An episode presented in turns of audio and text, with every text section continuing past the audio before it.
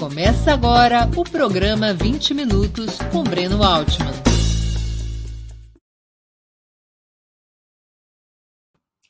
Bom dia.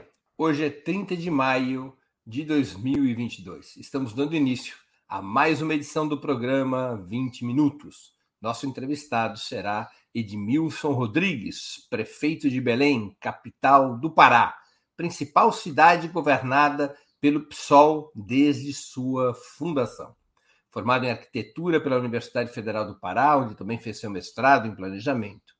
Doutor em geografia humana pela USP, é especialista em desenvolvimento de áreas amazônicas.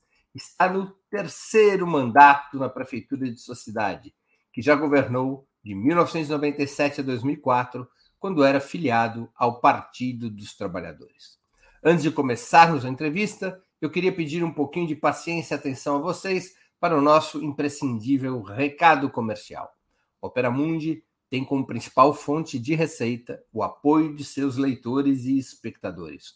A sua contribuição, portanto, é decisiva para nossa manutenção e desenvolvimento.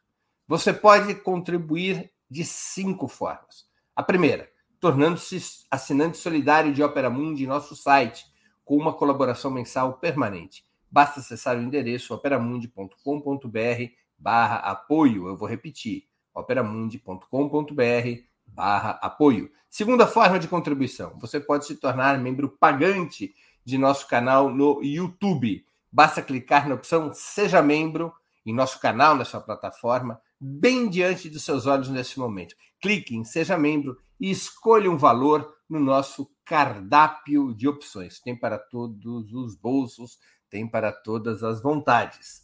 Terceira forma de contribuição. Durante a transmissão de nossos vídeos, você pode contribuir com o Super Chat ou o Super Sticker.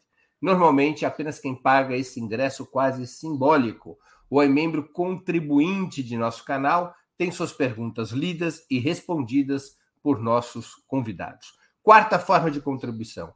Se você assistir nossos programas após a sua transmissão, nossos programas gravados, poderá contribuir através da ferramenta Valeu, valeu demais. Ela funciona exatamente como o Superchat, só que quando você estiver assistindo nossos programas gravados. Quinta forma de contribuição. A qualquer momento, você poderá fazer um Pix para a conta de Opera Mundi. Nossa chave nessa modalidade, nossa chave no Pix é apoie.operamundi.com.br. Eu vou repetir, apoie.operamundi.com.br. A razão social é última instância editorial limitada. Além dessas cinco formas de contribuição, lembre-se sempre de dar like, de clicar no sininho e de compartilhar nossos programas com seus amigos e nos seus grupos.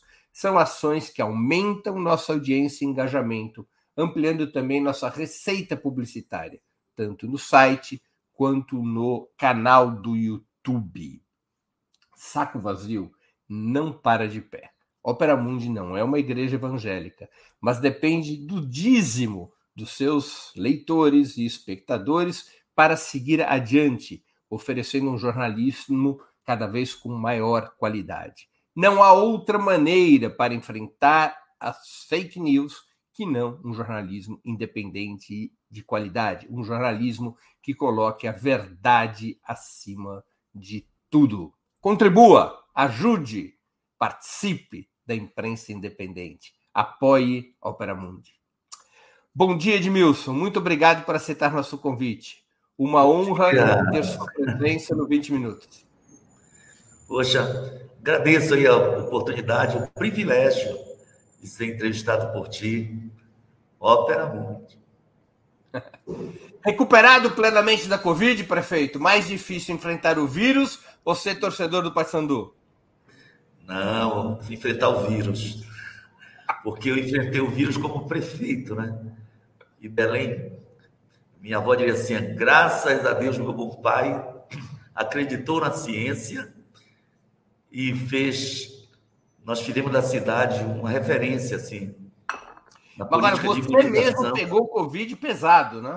Eu peguei quase morro. Qualquer médico vai te dizer que um homem de, de 80 quilos deve ter 5 litros e meio de sangue. Eu perdi 5. Entrei em choque, não podia me mexer, né? Já numa segunda internação. Mas, né, contraditoriamente, amigos meus ficaram sequelados. Tem esquecimento, demência. E eu, que quase morro, passei dois meses fora de combate praticamente, outubro e novembro, não tenho nenhuma sequela visível, pelo menos. Espero que não venha, porque tem esse problema, né? Como os especialistas têm alertado, né? A Covid é realmente muito traiçoeira, né? Muitas vezes você acha que não ficou com sequela e ela aparece depois de alguns meses. Né? É verdade. Edmilson, você governou Belém pela primeira vez entre 1997 e 2004. Quando voltou a comandar a cidade em 2021, teve que recomeçar do zero ou ainda havia um legado da sua primeira temporada na prefeitura? As administrações conservadoras entre 2005 e 2020 foram lesivas ao município? É, eu brinquei aqui com a viúva do ex-prefeito Alhugueiros, porque eu tenho uma foto com o Papa João Paulo, né? eu, eu, uma amiga minha me mandou a foto que ela viu na, na internet. Eu disse: Nazina é uma compositora paraense. Nadinha, se fosse com o Chico, eu estaria muito feliz. E a Nazinha, que é católica, disse: Não, Edmilson, você beijou a mão de um santo. João Paulo é um santo, né? foi santificado. então, eu, eu brinquei com a viúva, professora Terezinha Gueiros, que encontrei e fui muito crítico da Gueiros em 97, né? Porque estava realmente muito complicada a situação, dívida de curto prazo e uma série de problemas, lixo em cada esquina, foi um caos. Mas agora, em 21, a situação estava mais precária.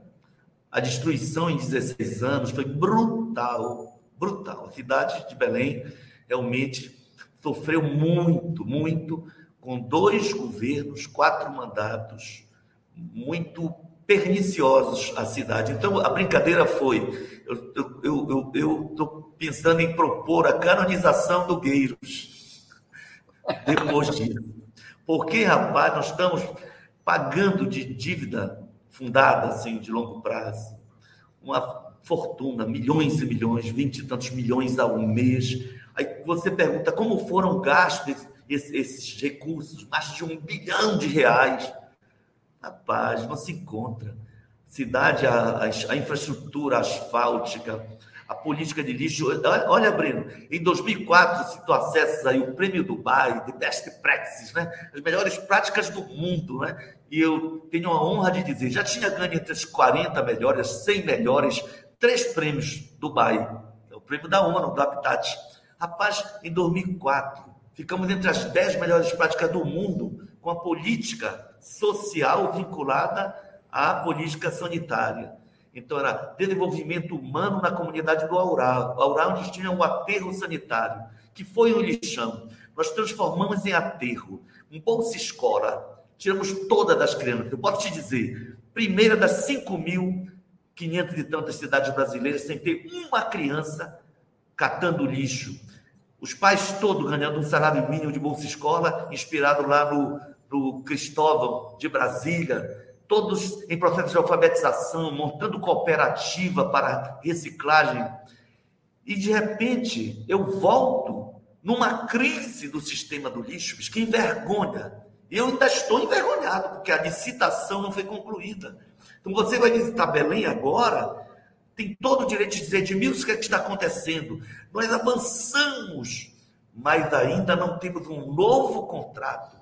Empresas calhordas, criminosas, conseguem eliminar na justiça para se manter fazendo serviço sem condições de fazer. Empresas que foram é, formadas pelo prefeito que me sucedeu. E o sócio dele, que era um sócio de gaveta, brigou com ele depois que ele foi condenado à prisão e simplesmente ficou dono da empresa. E o camarada, com uma empresa falimentar, consegue sensibilizar as almas bondosas de alguns juízes que o mantêm prestando serviço ou desprestando serviço. Então, nós estamos no capitalismo, né? Essa barbárie. Então, não basta querer, precisa querer e lutar muito para realmente mudar a situação. Então, eu posso te dizer, pegamos muito pior. O primeiro ano com a Covid me criou dificuldade. Aí eu fiquei dois meses assim com muita dificuldade.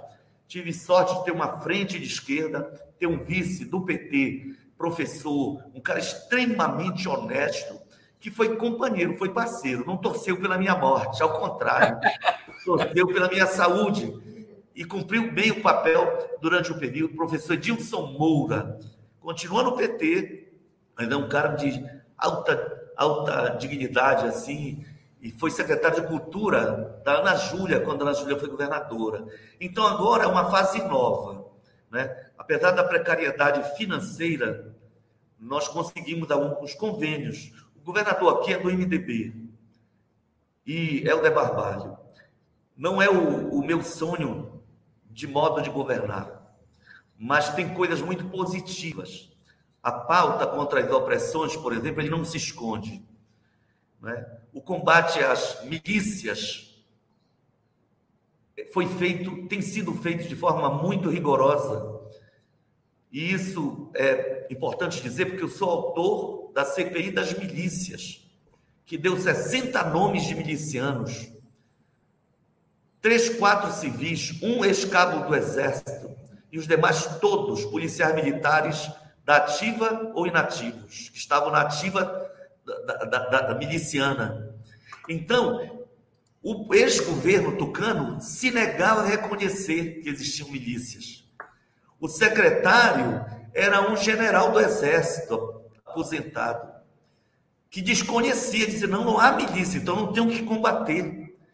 E todo dia acontecendo crime, as milícias disputando espaços do narcotráfico, nos permitiu essa virada, porque quando o chefe de uma das milícias matou dois irmãos, num bairro vizinho onde ele atuava, para tomar conta dos pontos de tráfego, aí houve uma reviravolta e ele foi assassinado. E foi aí que acabaram reagindo, matando 11 pessoas, todas inocentes. Parecido com o que ocorreu agora no Rio de Janeiro.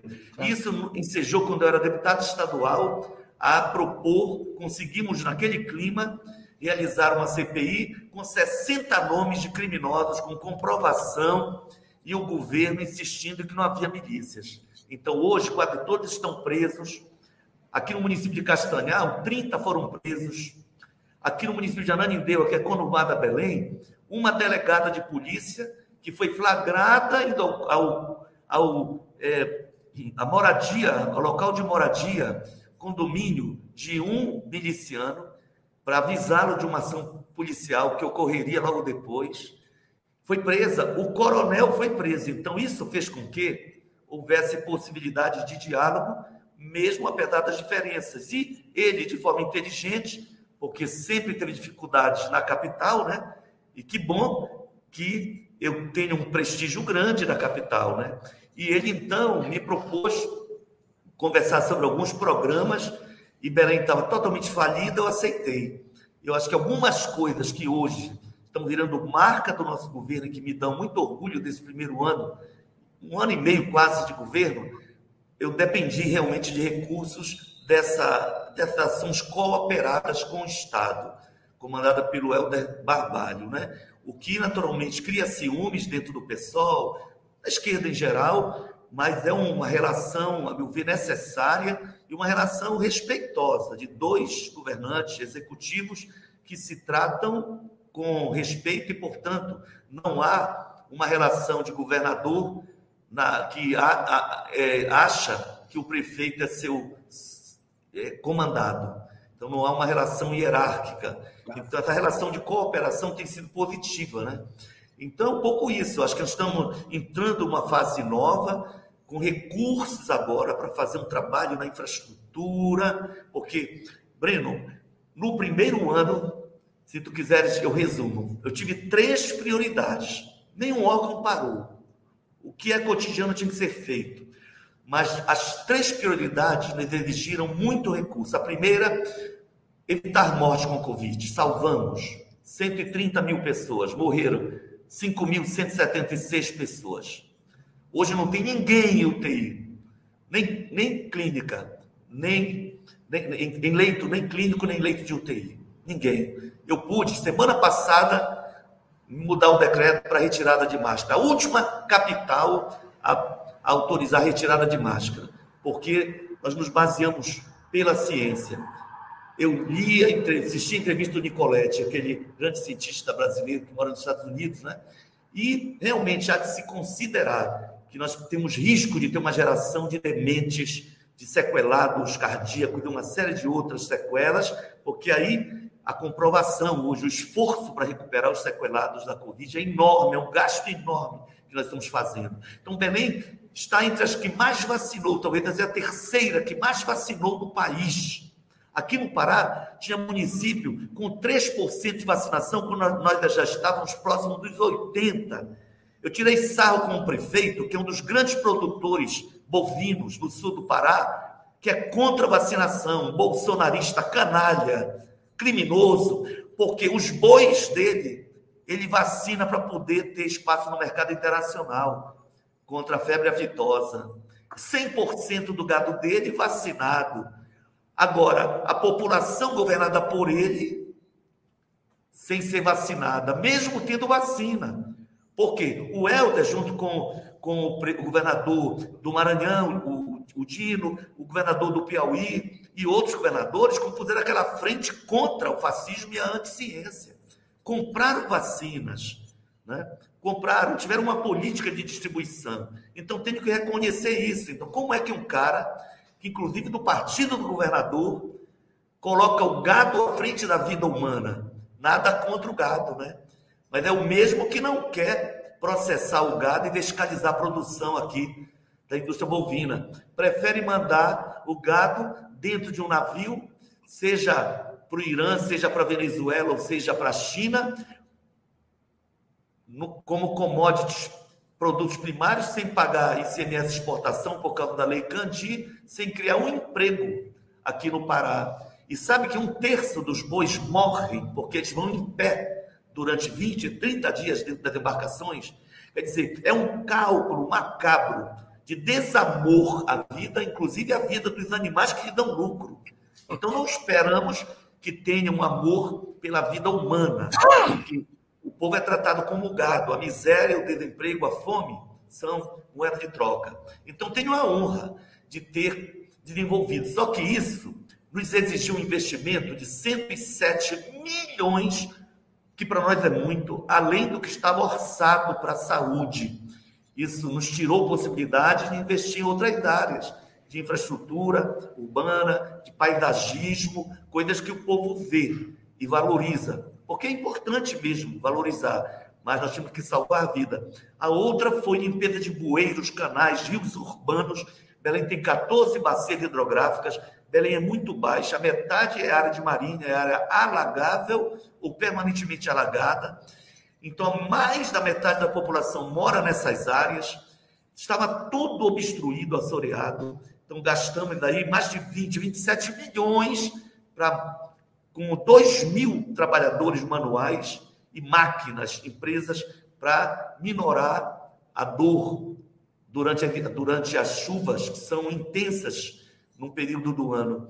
Então, foi vitorioso. E este ano vamos investir o dobro de recursos, vamos investir mais de 40 milhões, o que vai dar realmente um alento para quem mora nas baixadas de Belém. É o inverso do Rio, onde você fala de morro aqui, é baixada. E a terceira prioridade, Breno, me permite emoção. Eu posso te dizer que Belém é a única capital, e talvez seja uma de duas ou três cidades que tem renda básica. Para uma cidade endividada e pobre, se compara o orçamento de Belém com Porto Alegre, eu estou falando de 4 para 10, duas vezes e meio o orçamento de Belém. Se eu falo com Manaus, eu estou falando de 4 bi para 7, quase 8 bi. Quase o dobro do orçamento de Belém, uma capital amazônica. Se eu falo de São Paulo, eu estou falando do terceiro maior PIB da América Latina, maior da cidade de São Paulo, maior do que o da Argentina. Então, veja só, Belém pobre em relação a Curitiba, a Porto Alegre, a São Paulo, a Manaus.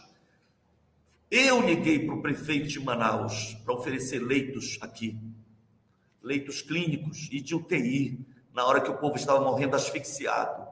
Como é que as cidades ricas deixam o povo morrer? E como é que se deixa morrer o povo de fome? Como é que um padre Lancelotti todos os dias está na, na mídia enfrentando a barbárie de, de quererem praticar um genocídio contra a população que vive nas ruas? Aqui é o contrário. Nós criamos uma casa-rua para cuidar com cirurgiões, psiquiatras, psicólogos, assistentes sociais, a população que vive na rua. Aqui nós criamos uma renda básica, nós chamamos Bora Belém.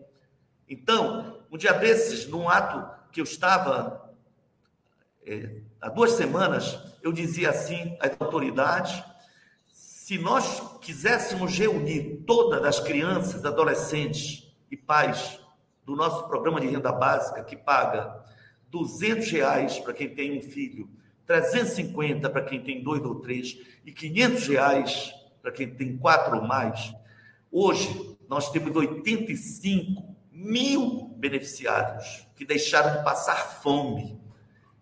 O Mangueirão, onde o Reni Paysandu aqui, o Repá, reúne no máximo 35 mil pessoas, nós teremos que ter dois mangueirões e meio para reunir hoje quem deixou de passar fome em Belém. Isso eu falo com muito orgulho, sabe?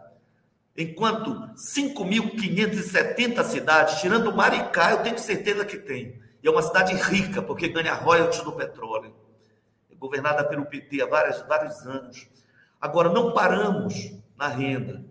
Criamos outros dois programas. O Donas de Si, que já formou centenas de mães e pais, a maioria mães, que recebem a, a, a, a renda básica, mas que estão em processo de formação profissional. E o terceiro programa é microcrédito. É emocionante ver aquela pessoa que aprendeu a cozinhar compotas, fazer doces com as frutas amazônicas, precisa do fogão, das panelas, da fruta, do açúcar, das colheres e poder ter financiamento de um banco do povo que eu criei em 97, que tinha sido destruído, nós reconstruímos o banco, vinculado ao Banco Central. E, Altman, Sabe qual é o juro que nós cobramos? 0,01, porque o Banco Central impede que a gente faça juro zero. Eu tive que colocar um 0,1. Então é emocionante você visitar um empreendimento daquela mulher que estava passando fome e que agora tem seu restaurantezinho que fornece, que põe o neto já adulto, jovem, para fazer entrega de alimento. É lindo ver que você garante uma renda básica, você dá o peixe na hora da fome, porque a fome, como diria o Betinho, não tem pressa, né? Não pode esperar. Aí você investe na formação profissional, orienta a formação de cooperativas, incentiva o crédito solidário para que 5, 10 mulheres, porque dos 16 mil e poucas famílias do Bora Belém, mais de 14 mil são mulheres. Uhum. Edmilson. Chefe de família. No, no teu primeiro ciclo como prefeito da cidade, entre 97 e 2004, uma das marcas da tua gestão foi o orçamento participativo. Então, um dos pilares do chamado modo petista de governar. Naquela época, apenas para recordar, você era filiado ao PT. Esse mecanismo voltou a estar em vigor na atual gestão, o orçamento participativo? Voltou. Voltou, Breno. Eu tive uma, uma notícia importante de um quadro da área das ciências da computação, que participou do governo Lula e participou. É um gaúchão que me visitou recentemente. Eu não vou dar o nome dele assim, vou guardar um pouco. Ele estava dizendo que a ideia dele é usar a plataforma que nós desenvolvemos como referência para a plataforma da campanha e do governo Lula, para viabilizar a participação popular. E como nós estávamos na pandemia, eu conhecia a experiência de Barcelona, de consulta popular. E o nosso secretário de Planejamento, Cláudio Puti, ex-deputado federal do PT, hoje está no PSOL, disse, Edmilson, chamamos um grupo técnico daqui de Belém e a experiência de Barcelona é uma referência para nós. Então, nós reunimos 25 mil pessoas em plena pandemia. Depois, nas reuniões, re-reuniões, quando vai afinando o processo, elegendo-se delegados para fazer um congresso municipal que elegeu 270 conselheiros da cidade, entre efetivos e suplentes, aí nós alcançamos 42 mil participações, alguns, claro, se repetindo, né? Então, é aquém do que eu sonho, que Belém tem um milhão e meio de habitantes, então agora nós estamos programando um congresso das crianças.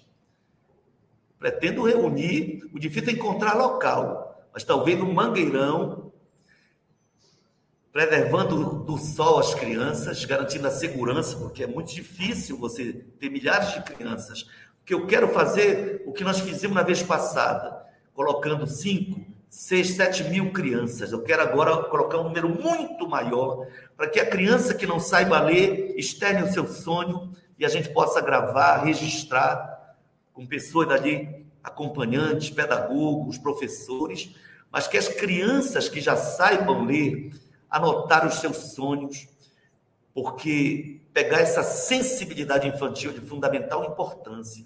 Nós realizamos no Congresso, dentro dessa nossa experiência de Congresso das Crianças e Adolescentes, elegemos delegados crianças e adolescentes numa parceria muito legal com a Unicef. Mas agora vamos radicalizar nesse sentido mesmo de ir à raiz, da participação infantil. E outro grande congresso é o Congresso da Juventude. Realmente a juventude cumpre um papel ao longo da história.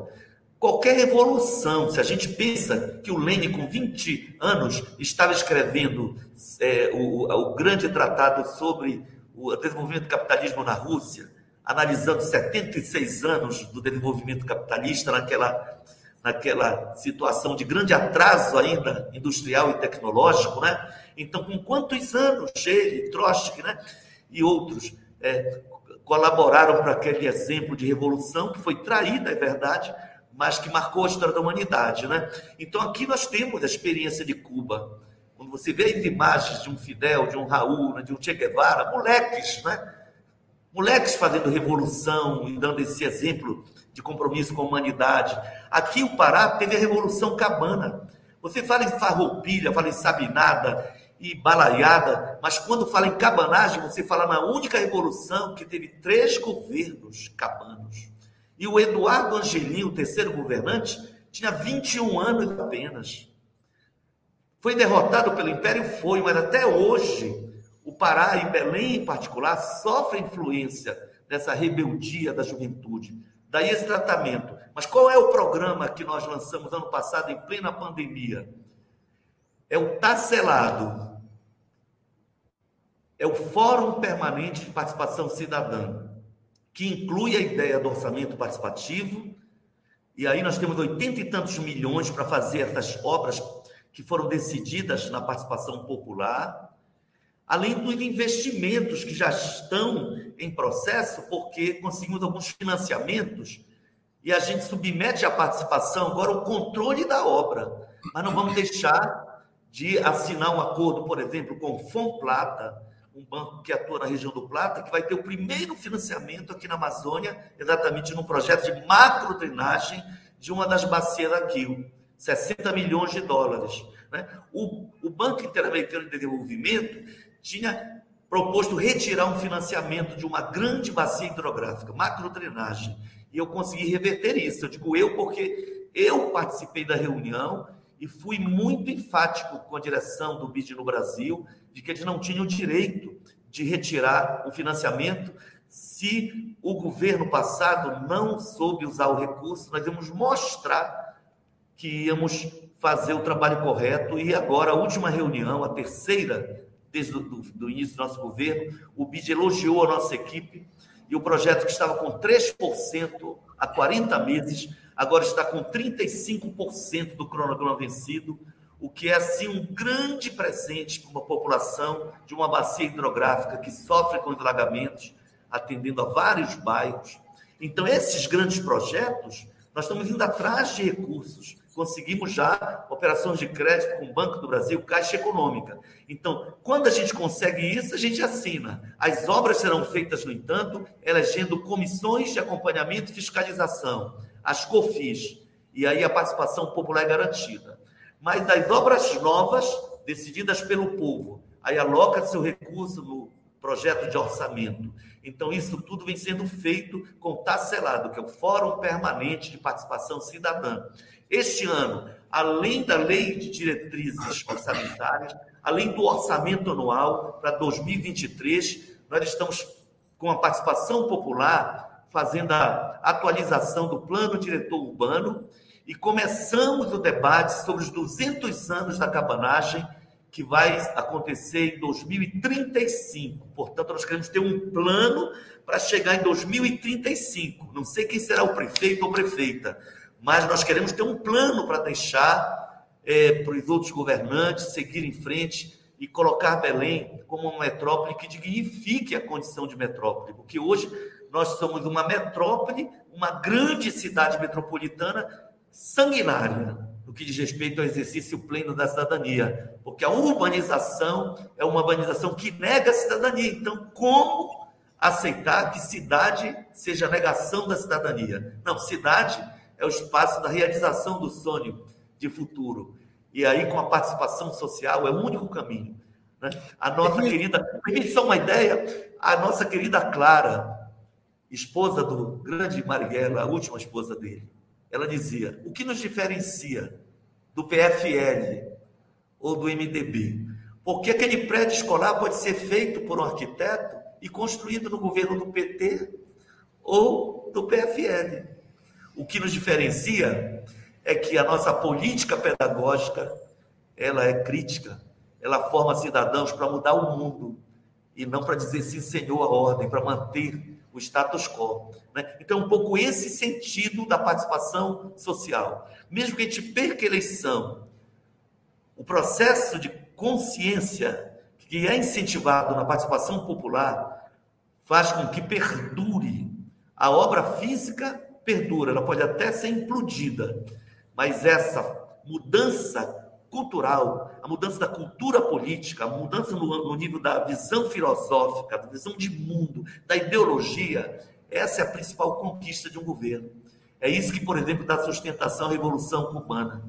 E grande parte da esquerda brasileira, se estivesse em Cuba, estava junto com a extrema-direita para derrubar o, o governo e cessar a revolução. Porque pensa como a direita. O bom governo é aquele que pega todo o dinheiro para aumentar, digamos, os gastos com a burocracia,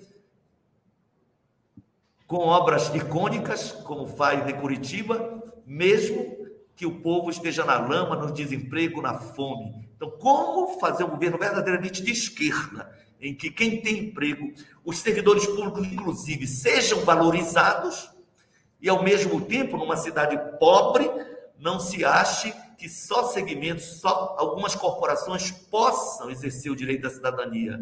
E que o pobre tem que deixar de passar fome. Ou eu não tenho como dizer que sou socialista, que sou revolucionário, se não tenho uma política de combate à fome, como criamos o Bora Belém. Esse é um debate que há de se fazer.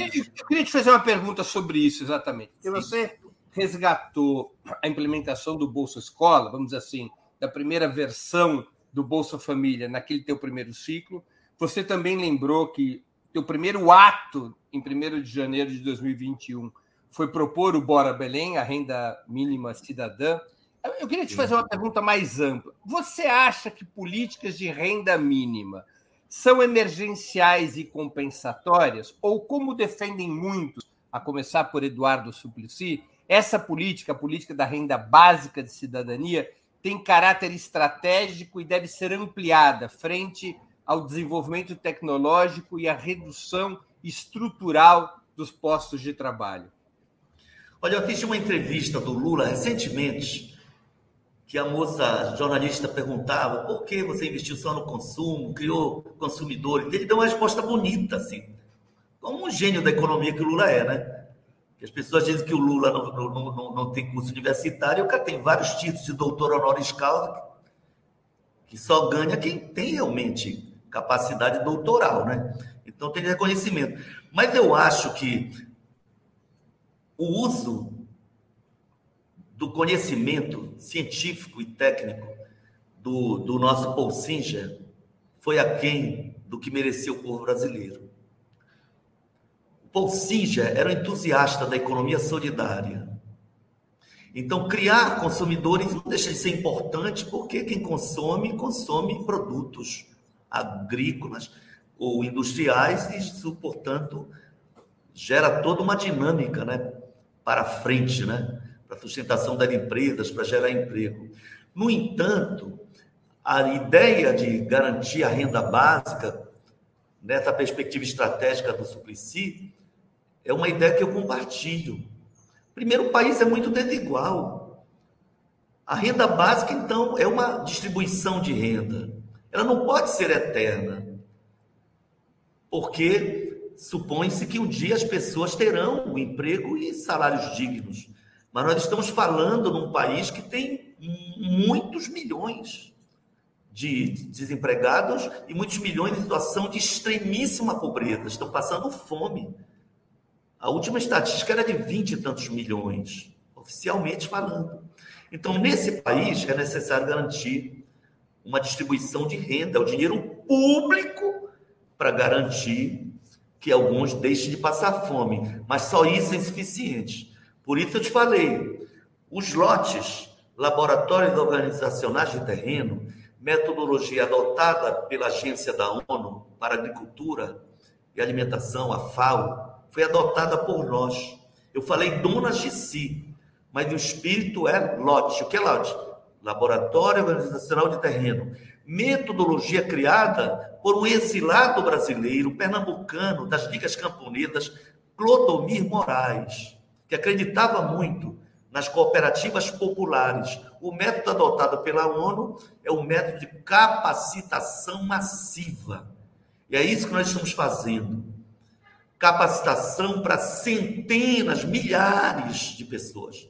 Nós atendemos 16 mil e tantas famílias. 14 mil famílias são dirigidas por mulheres, mães solos.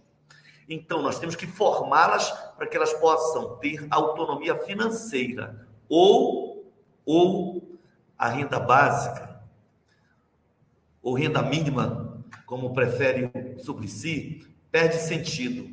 Aí ela vira um assistencialismo. Então, criar as condições para superação, incentivar as cooperativas, teve muitos erros na Revolução Bolivariana da Venezuela. Mas tem uma coisa importante, é que dos royalties do petróleo, do, do, dos lucros do petróleo, uma boa parte foi para incentivar cooperativas populares. Houve indústria falida da grande indústria em situação de falência na Venezuela, que foi tomada pelos operários, com financiamento do petróleo. Você acha, então, que a, a substituição progressiva da renda básica não é pelo emprego na empresa capitalista tradicional, é pela disseminação das cooperativas, da economia solidária? Eu acho que é tudo, sabe? Pensando em política integrada, eu estou incentivando as mães analfabetas, por exemplo, em cada reunião que eu faço, a entrar no nosso programa de alfabetização, programa Paulo Freire.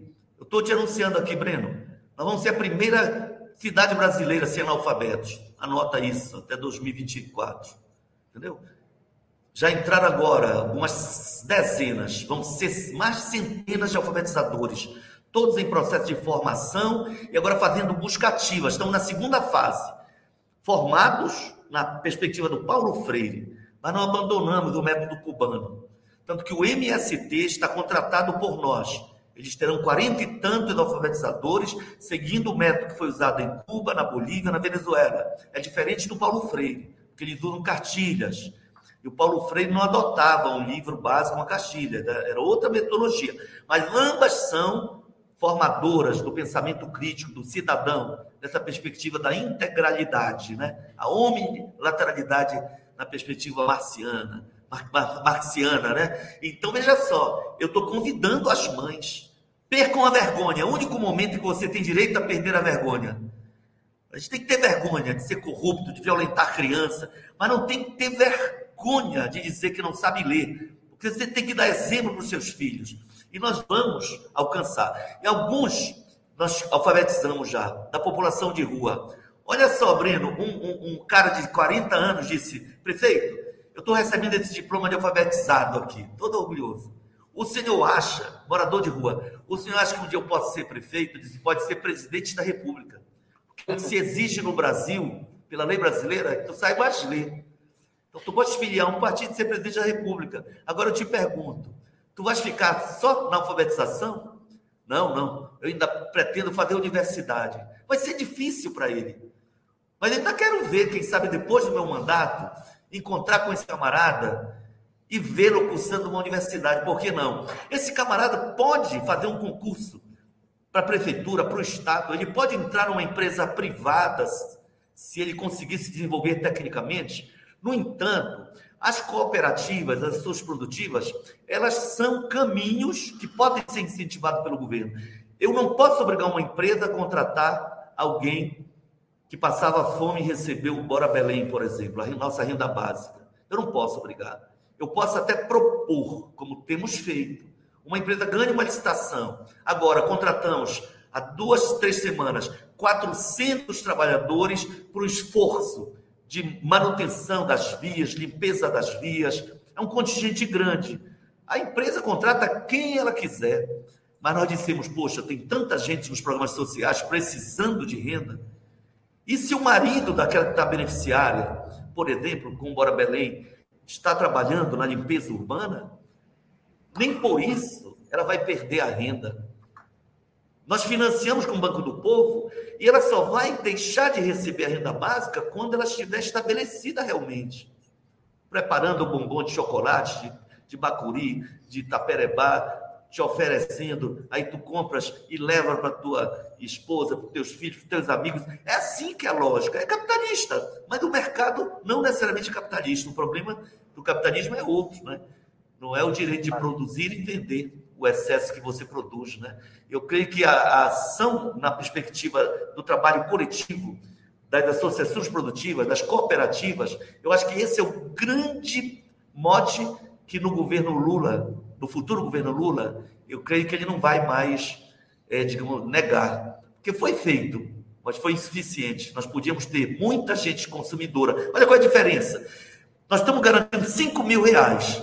Ora, 10 mães se reúnem em forma cooperativa, tem 50 mil para investir no empreendimento. Ela vai fazer doces, ela não precisa comprar 10 fogões industriais, porque elas vão se revezar o trabalho. Tem umas que decidiram que iriam consertar motos. Nós fizemos um convênio com o Senai e elas ganharam diploma de técnicas de manutenção de motocicletas. Elas vão precisar de uma caixa de ferramenta, de solda, de uma série de coisas. E o banco vai financiar. Se for cooperativa, vão poder ter um acesso a um recurso muito maior. Então, elas passam a comprar a TV, reformar a casa, com um empreendimento que lhe dá autonomia financeira. É diferente de eu dar o cartão 200 reais, ou 500, ou mil reais e dizer, vai comprar a tua TV, porque ela vai assistir a TV com fome. Essa é a diferença. E esse é o espírito do pensamento do nosso grande gênio, o Paul que, a meu ver, foi subaproveitado. Partiu, né? Mas merece ser lembrado. Antes de continuarmos, eu queria pedir novamente que vocês contribuam financeiramente com a Opera Mundi. Lembrem-se, há cinco formas de fazê-lo. A primeira a assinatura solidária em nosso site, operamundi.com.br barra apoio, vou repetir, operamundi.com.br barra apoio. A segunda é se tornando membro pagante de nosso canal no YouTube, basta clicar em Seja Membro e escolher um valor no nosso cardápio de opções. A terceira é contribuindo agora mesmo com o Super Chat ou o Super Sticker.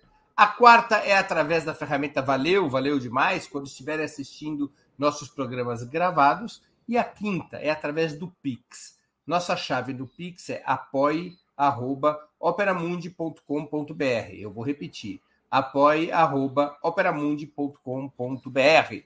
E a nossa razão social é Última Instância Editorial Limitada. Edmilson, é, há mais de 50 dias, a Prefeitura de Belém enfrenta uma greve dos trabalhadores da educação, que não inclui os professores, exigindo a equiparação dos salários dos técnicos ao do piso mínimo do professorado. Governos de esquerda normalmente enfrentam mais greves e mobilizações do funcionalismo do que os de direita, ainda que isso possa parecer contraditório? É isso, né? Porque nós alimentamos expectativas, né? Eu fui eleito para mudar. E realmente estamos mudando a cidade. Eu falei de mudanças importantes, combate à fome, obras importantes de infraestrutura estamos fazendo. Só para ter uma ideia, Breno, falando em educação, nós demos 39,9, para não exagerar, nem mentir para mais nem para menos. Exatamente. É o reajuste este ano para os professores. Um professor hoje alcança, em média, mais de 10 mil reais, alguns ganham. Alguns conseguem 14 mil e poucos reais. Então, um professor universitário como eu inicia com 9 mil. Se eu fosse professor titular, se não tivesse metido na política, eu estaria com 22 a 25 mil reais como professor titular na universidade. Mas o cara entra com doutorado ganhando 9 mil. Então, não é essa questão, portanto, do salário em si, que pode ser visto como o todo, o todo importante para valorizar, garantir a qualidade social da educação e a valorização dos servidores. Mas nós estamos investindo, tu acredita?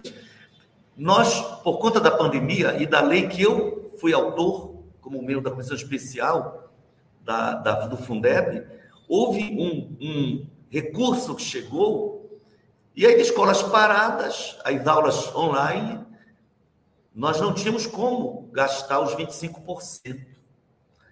Assessores meus chegaram a dizer, Edmilson, então, guarda para investir no outro ano. Eu disse, se um prefeito único do PSOL deixar de investir os 25% constitucionais, na educação, 5 mil canalhas vão dizer: se até o Edmilson fez, por que eu tenho que aplicar 25? Muda a Constituição. E eles têm facilidade. Aprovar até orçamento secreto. Então, quando você tem pouca grana, como é que você faz? Eu tenho 88 escolas, algumas já entregues, em torno de 15 prontas. Algumas estavam tão destruídas que exigia problema, é, reforço fundacional na infraestrutura. Então, gastamos no primeiro ano cinquenta e tantos milhões para recuperar a escola. É o dinheiro da educação. É uma forma de valorizar o servidor, evitar que ele morra sob os escombros de uma escola. E junto com ele, alunos, pais de alunos, serventes, merendeiros de escola. Eu não estou exagerando. Nós temos 203 unidades, algumas muito pequenas, outras muito grandes, com e tantos alunos, dois mil alunos. Então, você tem uma escola grande colocando em risco, nós temos que gastar o dinheiro. O cofre é o mesmo. Eu gastei 25 e pouco por cento em educação, porque eu não quis gastar menos. Sabe quanto cada um dos vinte e tantos mil servidores recebeu?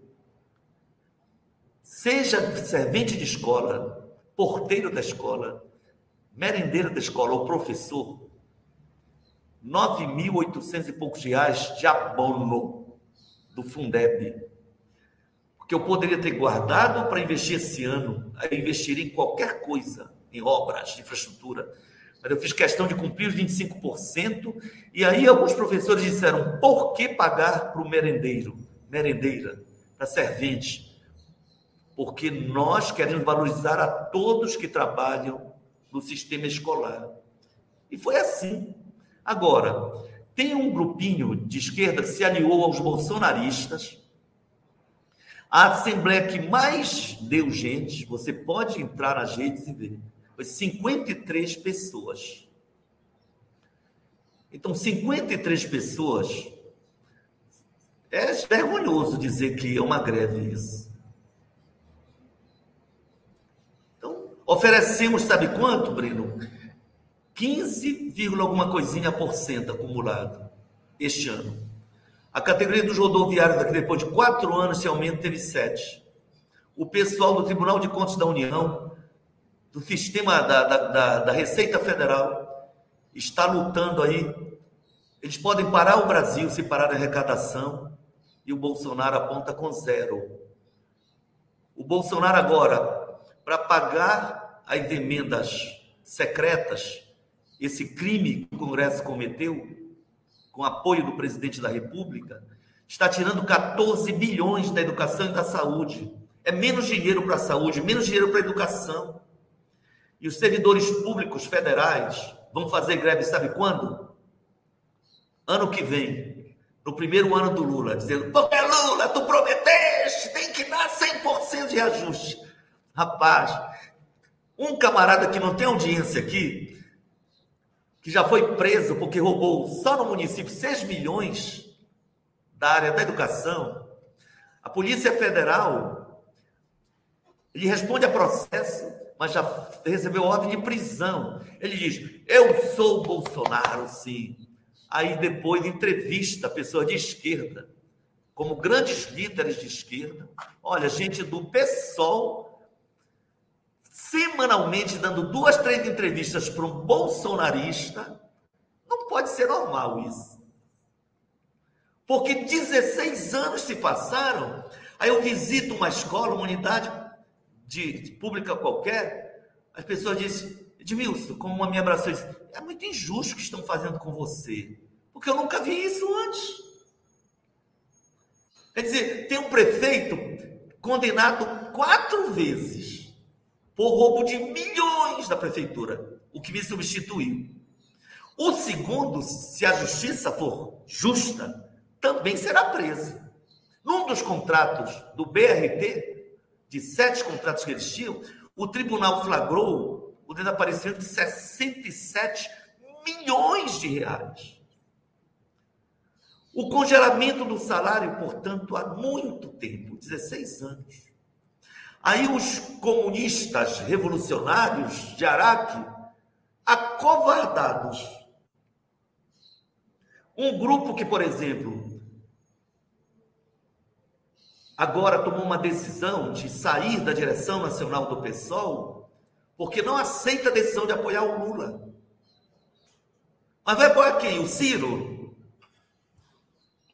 Que é um cara preparadíssimo que tem até um carinho, um respeito por mim ou vice-versa, mas ele está equivocado em colocar o Lula como alvo. O Ciro sabe que nós não podemos ter mais quatro anos de bolsonarismo, sabe. Basta a decisão do Mendonça de engavetar os processos contra o líder do governo no Senado para já justificar mais quatro anos de um criminoso incentivador de ocupação de terras indígenas, de terras da União, incentivador de incendiários da Amazônia, incentivador da ação de milícias, homenageador de milicianos. O estrago que vai ser feito. Alguém não leu a história, não sabe que tanto Hitler quanto Mussolini foram eleitos pelo povo? Eleitos se legitimaram para cometer atrocidades contra a humanidade. Então, essa aliança com Bolsonaro não dá. A manutenção de Bolsonaro não é possível aceitar. Daí que o pessoal está correto e eu ajudei muito nisso, mesmo não sendo dirigente do pessoal. Eu não quero ser dirigente, mas sou uma liderança. Defendi votação desde o primeiro turno. Apresentemos um programa para o Lula. Não pode ter mais outra Belo Monte em Belém, no Pará. Deixa, deixa eu te fazer uma pergunta. Eu, eu, de produção energética, por exemplo, com energia solar. Entendeu? eu, eu quero detalhar um pouco sobre essa questão amazônica, mas antes deixa eu te perguntar uma outra Sim. questão. O PT foi teu aliado em Belém desde o primeiro turno das eleições de 2020. Provavelmente Sim. foi a primeira experiência de aliança do PSOL com o PT Sim. em processos eleitorais em primeiro turno, desde que o PSOL foi criado em 2004. O governo da cidade é de coalizão? Funciona bem a coalizão? Tem maioria na Câmara dos Vereadores? Até um novo partido de esquerda, a Unidade Popular, que é o antigo Brasil Revolucionário, né? Comunista Revolucionário. É, Partido Comunista Revolucionário. Partido Comunista Revolucionário. Conseguiu, rapaz. O, o Bolsonaro não conseguiu assinaturas para o partido dele. E essa garotada, juventude no Brasil todo, conseguiu. E estão no nosso governo. É uma coisa de partidos, Edmilson. Olha, o PT... Unidade Popular, o PCB não está muito destroçado aqui. Aí não tinha quadros para oferecer, infelizmente. Mas o PCdoB está em três áreas aqui: habitação, uma administração regional, uma espécie de subprefeitura, e a Companhia de Desenvolvimento Metropolitano. Nós estamos fazendo aqui, Breno, uma revolução urbana garantindo regularização fundiária. Tem gente burra da esquerda que diz, mas é título de propriedade, isso é de esquerda? É. Não leram Marx e se dizem marxistas. Não é propriedade privada dos meios de produção que se fala. É o direito a um teto, para que nenhum latifundiário, nenhum especulador imobiliário ponha a mão no abrigo que é um direito inalienável de qualquer família. Então, nós já entregamos mais de 5, quase 6 mil títulos. Vamos entregar, inicialmente eram 20 mil. Já disse, olha, enlouqueçam, mas nós vamos duplicar essa meta. Belém tinha mais de 50% de ilegalidade. Só, então, só entender uma... então, o, o PT está em secretarias importantes. O PT está na secretaria que foi coordenada por um amigo nosso, teu e meu, Francisco Eduardo Fazeto, secretário de saneamento, é a secretaria que faz das grandes obras de infraestrutura urbana aqui. É a mais importante secretaria. É uma mulher, Ivanise Coelho, petista, que foi minha secretária de economia. Ela é formada em direitos, hoje ela é psicanalista. Está né? Tá fazendo um trabalho lindo, prestando a, a, a, sua feminilidade, a sua sensibilidade feminina para comandar engenheiros da área de saneamento, de infraestrutura. É um trabalho lindo. A Secretaria de Economia é também do PT. Outro militante que foi assessor do deputado Faleiros, no Congresso Nacional, o, o brasileiro, né? Apolônio Brasileiro, um militante. Né? E tem uma terceira, que é do nosso mais importante programa de governo, o Bora Belém é coordenado pelo professor biólogo Alfredo. O Alfredo foi deputado estadual comigo, foi vereador, né? E coordena a Fundação de Assistência de Belém, a Secretaria de Assistência, e coordena o Bora Belém. Que é o programa de renda básica. É, então, para te ter todas. O PDT está no nosso governo, com a Secretaria de Juventude, Esporte e Lazer.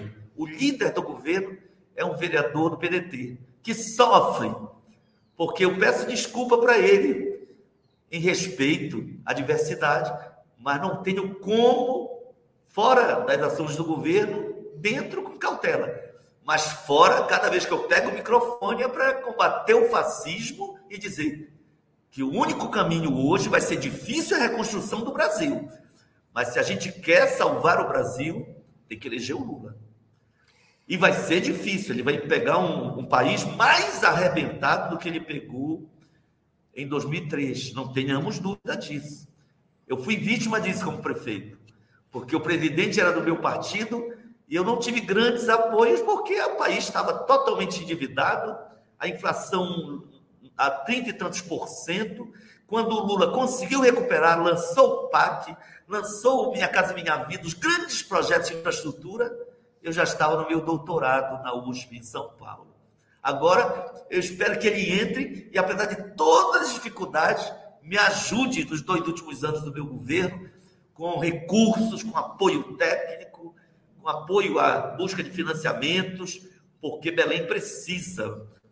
A Amazônia realmente é uma, uma, uma região que sofre muito.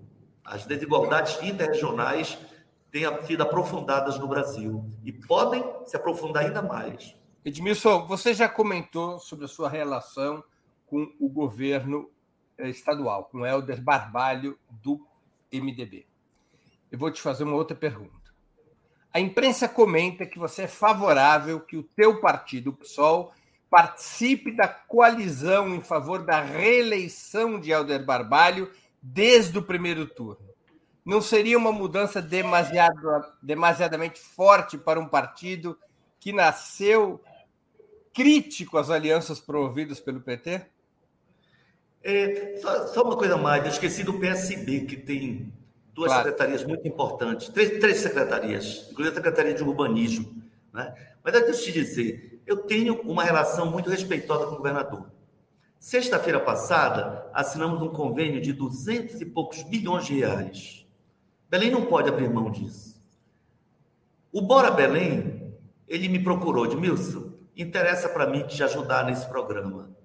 Ora, eu pego a cidade arrebentada, 22 mil famílias na situação de extrema pobreza, sem ganhar qualquer benefício federal, foram retirados do programa Bolsa Família. Eu não consegui chegar às 22 mil ainda hoje. Eu disse, mande. Aportei 30 milhões, tirei de onde? De outros órgãos, claro. Não vou inventar dinheiro no início do governo. Ele disse, então, para cada milhão que tu entrares, eu entro com um milhão. Está funcionando. Na hora, na hora que eu reúno essas famílias, como temos feito, às vezes ele pode participar, está em Belém, olha, é bem-vindo. Ele me agradece, eu agradeço. Isso pode chocar algum cara do PSOL, algum esquerdista, né? Mas como é que se faz? Eu deixo de combater a fome? Ou eu tiro a fome de apenas 8 mil famílias? Né? O dinheiro é público, mano. Eu fui com o ministro, esse ministro da saúde lá. Eu tenho que ser honesto, eu fui no Ministério da Saúde do Bolsonaro. Sabe que eu fui lá? Eu não fui pedir emenda criminosa, não, secreta. Eu fui lá, ministro, nós já tivemos 44% do programa de saúde da família. A prefeitura, no mandato passado, deixou em 21, 22%. Nós acreditamos no programa de saúde da família. Queremos retomada. Negociamos seriamente, é direito. O SUS prevê recursos para as prefeituras. As equipes têm que ser credenciadas para que o governo federal Mande recursos para a manutenção das equipes, são agentes comunitários de saúde, médico, enfermeiro, técnico de enfermagem. E nós conseguimos 15 novas equipes credenciadas, 12 equipes odontológicas. Eu não traí a minha ideologia. Eu, como autoridade municipal, converso com quem for mas, necessário que tenha poder. Eu pergunto diretamente. Você é então, agora veja só. Tá. É, porque as pessoas confundem. Aí, às vezes, uma notinha no jornal é por conta disso. O pessoal, eu faço questão, da decisão pessoal. Eu não sou dirigente municipal, nem estadual, nem nacional. Poderia ser? Poderia. O maior contingente de delegados ao longo da história do pessoal, desde que nós entramos no pessoal, é do Pará e do Amapá. Eu poderia ser presidente se quisesse, mas eu estou bem representado pelo Juliano, que é meu companheiro de agrupamento interno do PSOL. Né? Então, eu tenho dito para o pessoal aqui: vocês têm livre decisão. Nós não temos chance de ganhar, mas o pessoal tem direito de lançar candidatura. O pessoal decide e eu sigo a orientação partidária. Agora, a gente tem que entender que a vida real é o seguinte: comício é uma coisa, governo é outra. Na hora que tiver a inauguração de uma obra feita com recursos de uma cooperação, seja um grande asfaltamento, vou te dizer uma avenida aqui, a 25 de setembro, que tem, sei lá, dois, três quilômetros, ela tem duas grandes pistas, vai ter ciclovia de ponta a ponta, é muito arborizada, é um parque linear.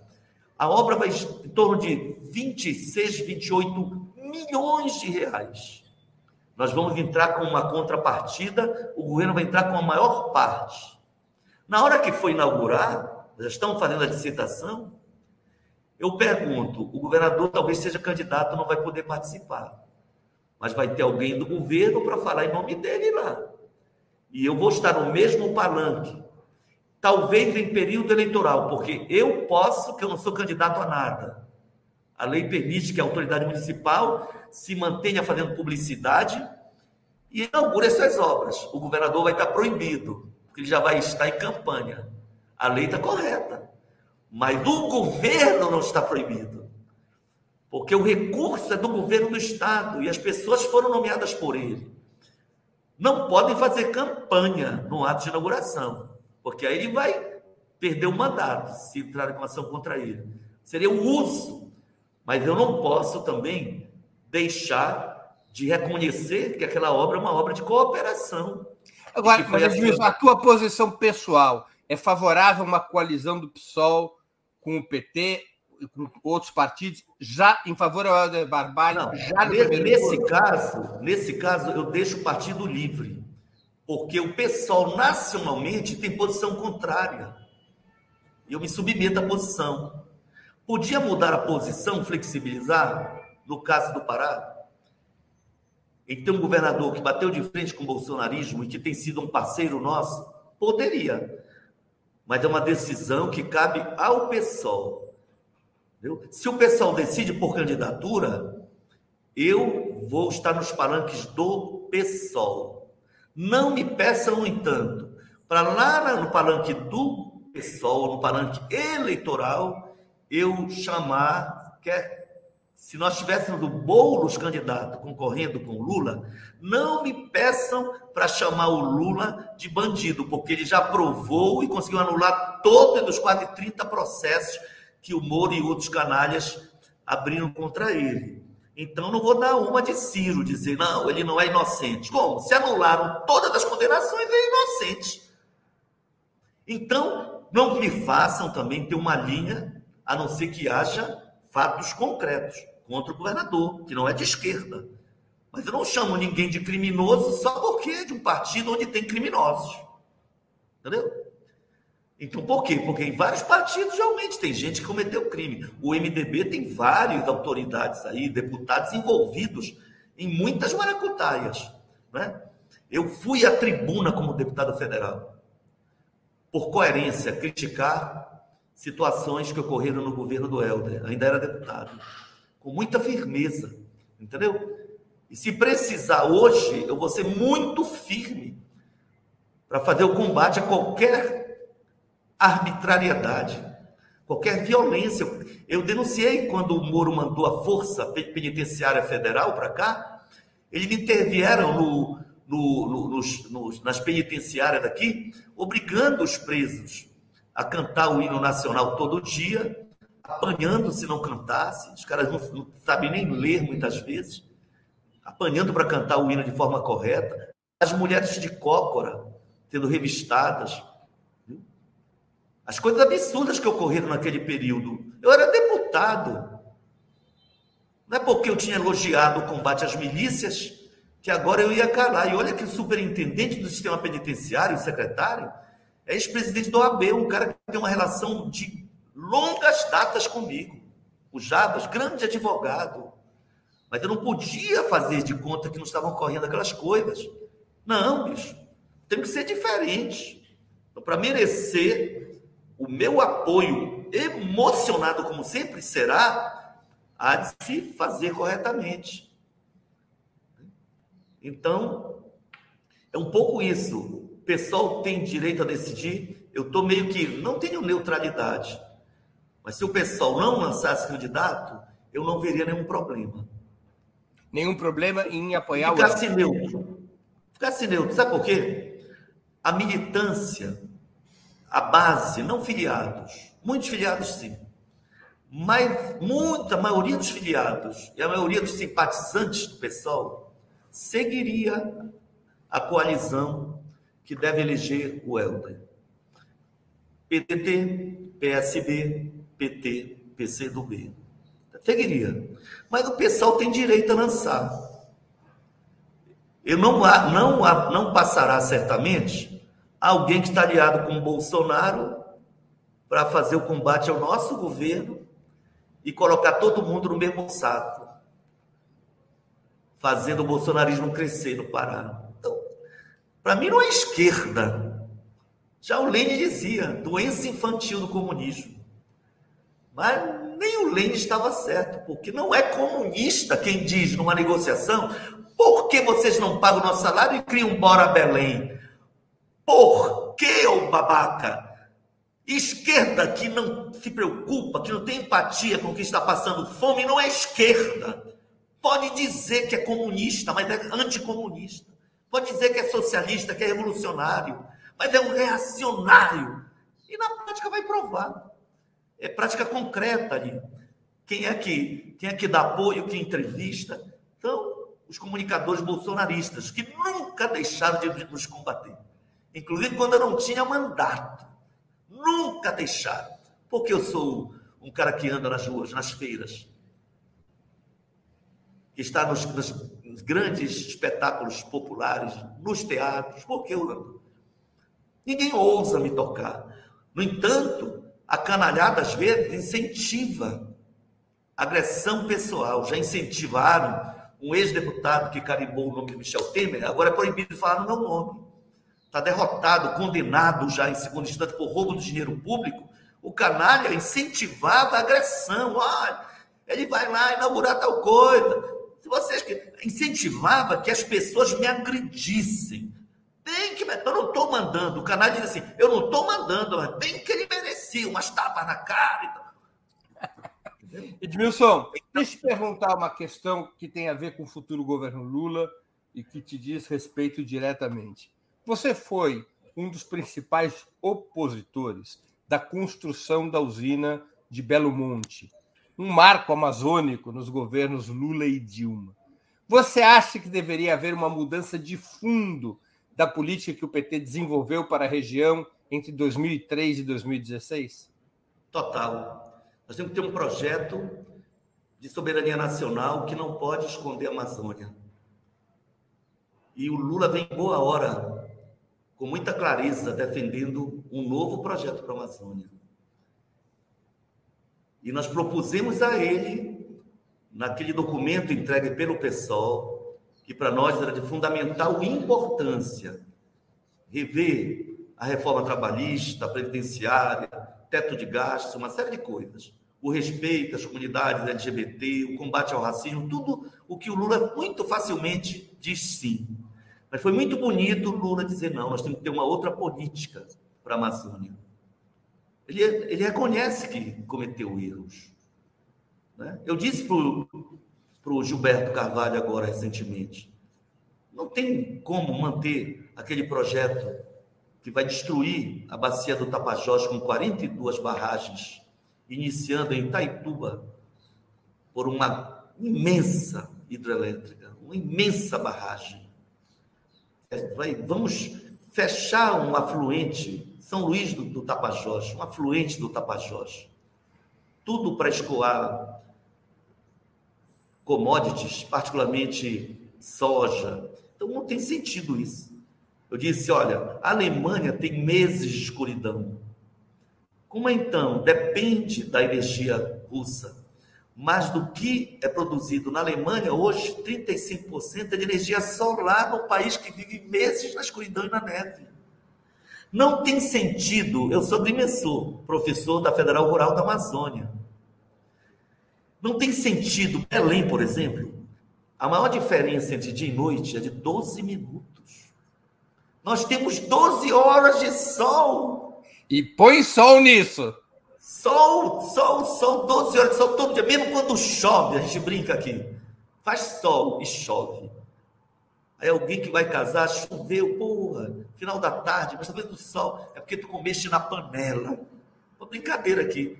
Quem come na panela, assim, faz pirão na panela, é lenda, é lenda ou é um fato de que Belém chove todos os dias às quatro da tarde? Todos os dias, à tarde.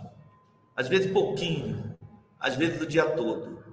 Por exemplo, nós estamos terminando o, verão, o, o, o inverno amazônico, que é um inferno para quem é prefeito. Porque não tem como recuperar a malha asfáltica embaixo de chuva. E todos os dias. Aí vamos entrar numa fase nova que vai melhorar o humor da cidade. Mas Então, então um projeto... a essência dessa, voltando ao tema, quer dizer, a essência dessa nova política amazônica é mudar a matriz energética do país. Mudar a energia, a matriz energética do país, e a Amazônia contribui com isso, porque nós somos um país tropical, né? Mas a Amazônia é equatorial, é mais, é mais do que simplesmente tropical, porque tem, cai neve até na Bahia, cai neve na, em Santa Catarina, no Paraná, parte de São Paulo, mas aqui é sol, é sol. Nós podemos utilizar esse potencial, porque há anos eu conhecia sistemas fotovoltaicos na casa de uma ex-cunhada minha. Se eu tomasse banho à tarde, ela era funcionária de Barcarena, era um conjunto habitacional feito pela Albras. Eu tomava banho à tarde, com água quente. De noite, no frio, eu tomava banho com água fria, porque o sistema não conseguia reter a energia do sol. Hoje isso é passado, a tecnologia avançou. Então, hoje nós temos grandes baterias, modernas baterias, inteligentes baterias, que conservam energia e você de madrugada toma um banho quente. Você pode ter uma escola durante o dia e a noite funcionando e a energia produzida sempre pode ser maior do que o que você consome. A lei nacional permite que você venda para a distribuidora a energia que não consome. Uma escola pode receber recursos da energia que ela enviou para o sistema. Então, é, é muito positivo. Qual é o compromisso? Além disso, qual é o compromisso? Além disso, Breno, Breno, tem uma coisa, só me desculpa. Eu fiz um, artigo em homenagem ao Aziz Abissaber. Ele já estava em cadeira de roda, joelho muito comprometido e depois faleceu. Eu acho que ele e Milton Santos foram os dois gênios brasileiros da geografia.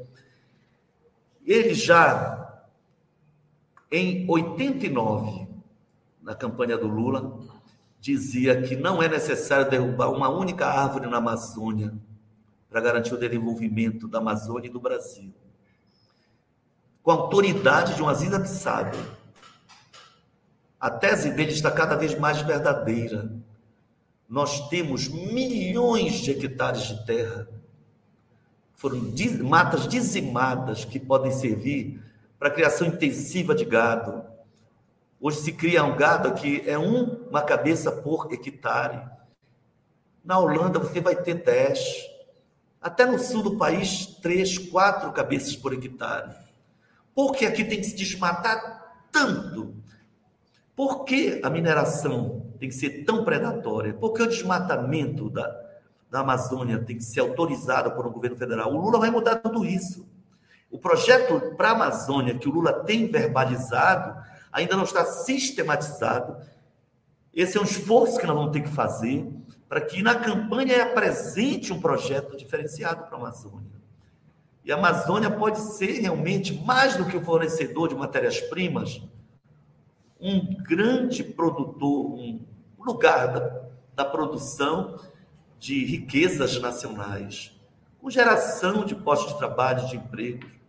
Você derruba uma árvore que passa 30 anos para ficar adulta e produzir frutos, 15 anos com uma andirobeira, e de repente o óleo da andiroba tem tantas funções para além da medicinal, então, não tem havido um esforço para recuperar uma produção científica já existente. Então, reunir com a Aziz Previa, são 27 sub-áreas do bioma amazônico, reunir economistas, agrônomos, sociólogos, biólogos, para levantar os primeiros meses todo o potencial e todo o diagnóstico sobre poluição, sobre o que está errado. Belo Monte produz 4 mil megawatts hora de energia firme. A informação é de que produziria 12 mil megawatts. 14 etnias indígenas estão sendo dizimadas. O prejuízo ecológico monumental. Mais de 100 quilômetros da curva grande do Xingu foram ensecados. É um prejuízo muito grande. Que bom que o Lula está tendo uma outra visão para recuperar a força de um IBAMA, a força do Instituto é, Chico Mendes, criar reserva de extrativista do Pará, o que tem o maior número de reservas de extrativistas, e eu, eu agradeço ao governo Lula, porque é assim. Voltar a ter uma renda básica para acabar com a fome nos primeiros meses. Tem que ser o primeiro ato dele, como foi o meu primeiro, nas minhas duas experiências de governo. Vai ser.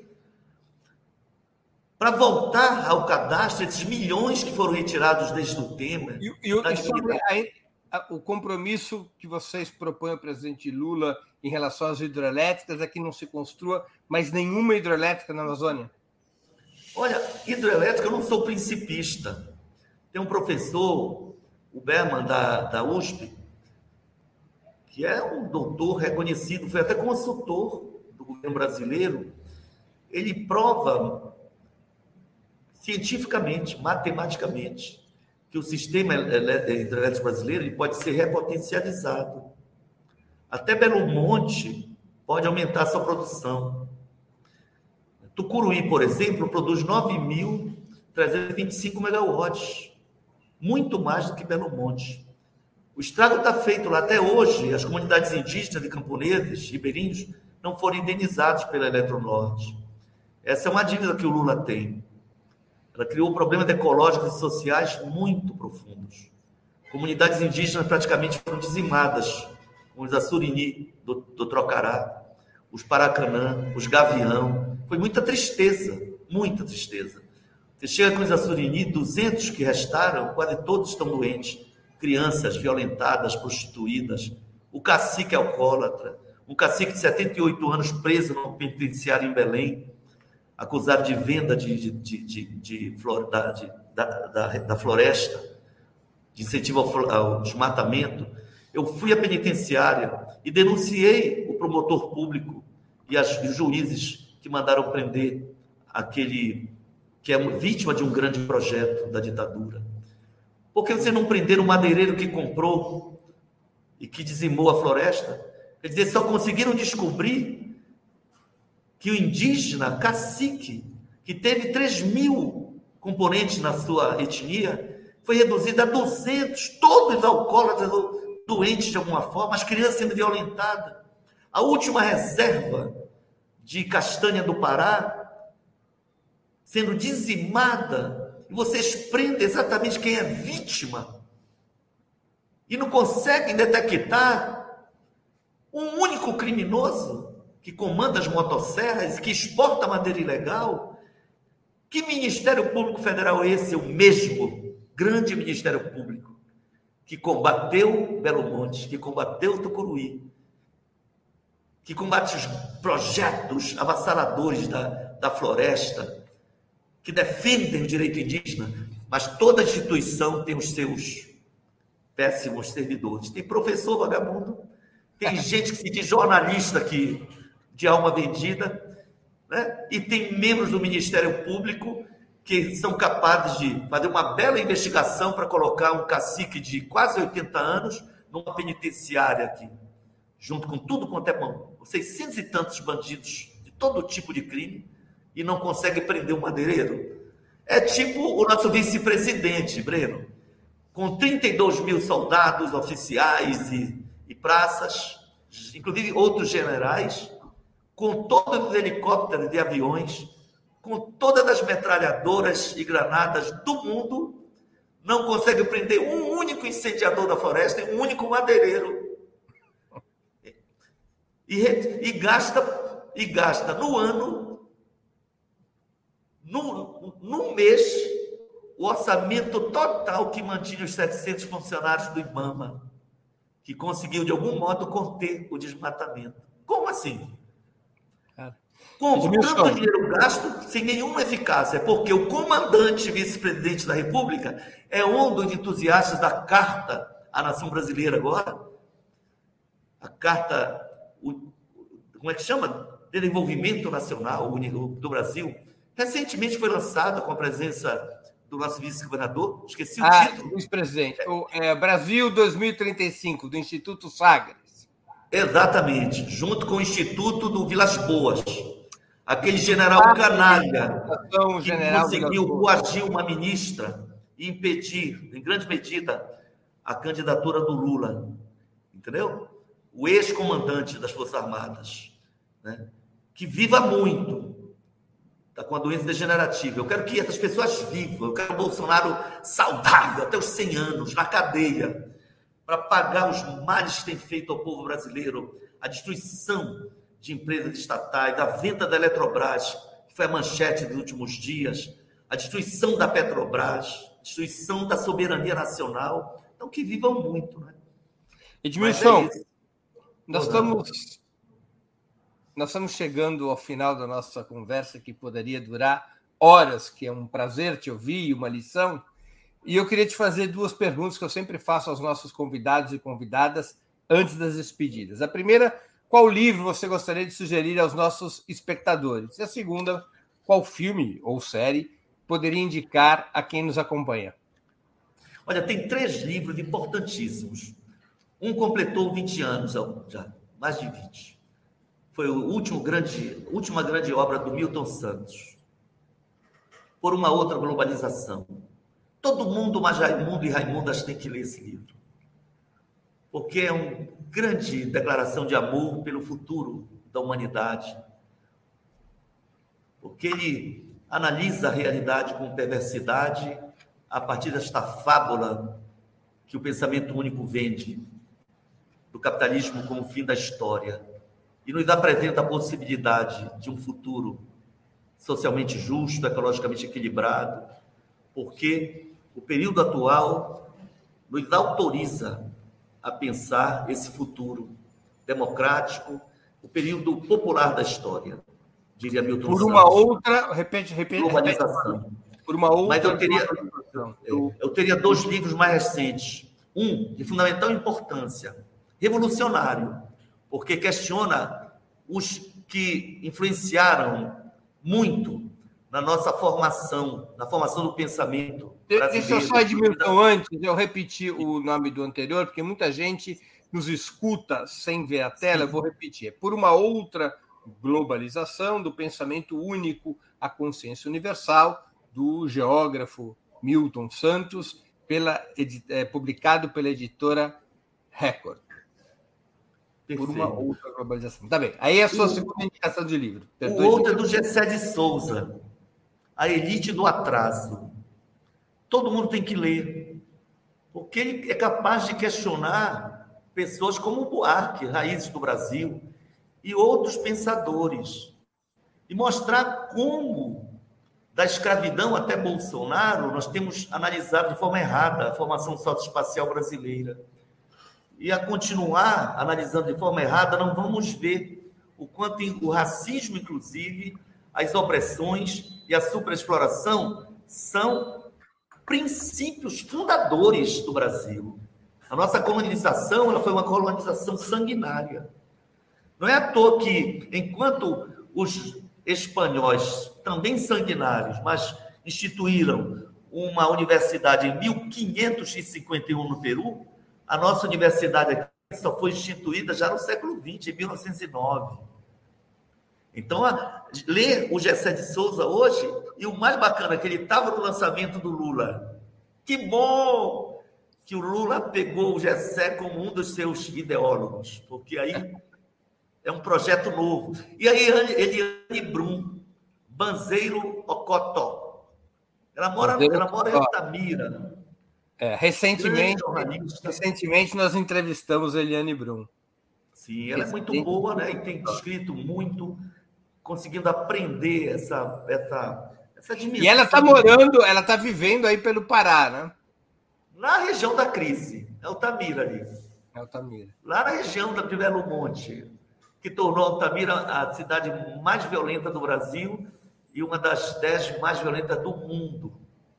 Porque é isso, um grande projeto atrai trabalhadores, emprega apenas alguns, um local onde havia muito desemprego, depois que a obra termina, aquela maçaroca de pessoas sem emprego vão para as ruas, ocupar terrenos, muitos passam a ser objeto do crime organizado, do narcotráfico. E Edmilson, qual filme ou série você gostaria de indicar?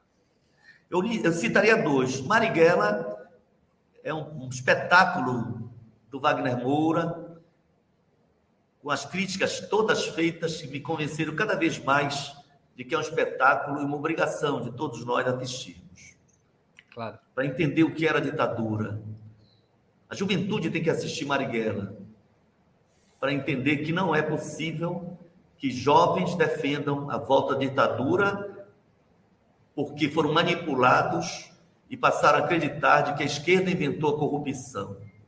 Parte da esquerda não consegue ver que os ataques ao Lula e ao PT não eram ao Lula e ao PT, eram a todos os pensadores e militantes socialistas, a toda a esquerda. É por isso que parte do PSOL e de outras partes da esquerda virou humorista, passou a fazer o discurso moralista, e passou... Humorista, não humorista. humorista. É, não é Moro, não. É do Moro mesmo, desse juiz ladrão, como diria, como diria o nosso deputado é, carioca. Né? Então, o outro filme é Depois do Vendaval. Breno, ele não é um filme comercial, mas é maravilhoso. Porque ele é feito em quatro décadas de filmagem, né? Um dos autores aparece na filmagem, ele foi da última leva de presos, na, lá em 77, o Luiz Arnaldo Campos, premiadíssimo. Luiz Arnaldo, né? claro. Luiz Arnaldo Campos. Outro, o José Carlos Asbeck. E tem um paraense, o Luiz Arnaldo virou paraense, é carioca, né, de nascimento. Aí do Sérgio Pel, que é arquiteto como eu, urbanista, poeta e grande cineasta. Realmente é um grande presente, junto com Marighella, Onde, onde gente... o Depois do Vendaval pode ser encontrado aonde? No YouTube? Olha, no YouTube se encontra alguma coisa. Ele foi lançado aqui, ele é de 2021. Eu espero que ganhe força para entrar nas plataformas de maior circulação. Mas eu posso providenciar para ti, porque o Luiz Arnaldo é coordenador de relações internacionais do nosso governo. E é um, é um, é um filme realmente espetacular. Eu conheci o Luiz Arnaldo quando ele saiu da prisão, em 78. Sim. Não vejo há muitos anos. O tempo vai passando, o cabelo vai caindo, vai embranquecendo, é. mas a gente tem um monte de história para contar. Edmilson, eu queria agradecer muito pelo teu tempo e por essa conversa tão interessante e tão simpática. Muito obrigado. Obrigado. Olha, vem, vem aqui. Sinta-se convidado, aí a gente conversa, como vem, tá? Se quiser vir por volta de 29 a 31 de julho, aí serão 5, 6 mil pessoas de cada etnias da Amazônia Internacional, nove países e o mundo inteiro em Belém, no Fórum Social Pan-Amazônico. É o décimo fórum. Um tá grande bem. abraço e muito obrigado. Boa sorte, Edmilson. Muito obrigado. Eu também agradeço a todos e todas que assistiram esse programa, em especial aqueles que puderam fazer contribuições financeiras ao nosso site e ao canal de Ópera Mundi no YouTube. Sem vocês, nosso trabalho não seria possível e não faria sentido. Um grande abraço a todos e a todas. Para assistir novamente esse programa e a outras edições dos programas 20 Minutos, se inscreva no canal do Opera Mundi no YouTube. Curta e compartilhe nossos vídeos, deixe seus comentários. O jornalismo de Opera Mundi é mantido com o seu apoio.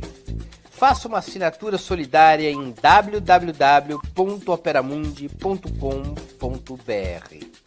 Com um pequeno valor mensal, você nos ajuda no desenvolvimento de um jornalismo independente e de qualidade. Obrigado pela audiência e até a próxima.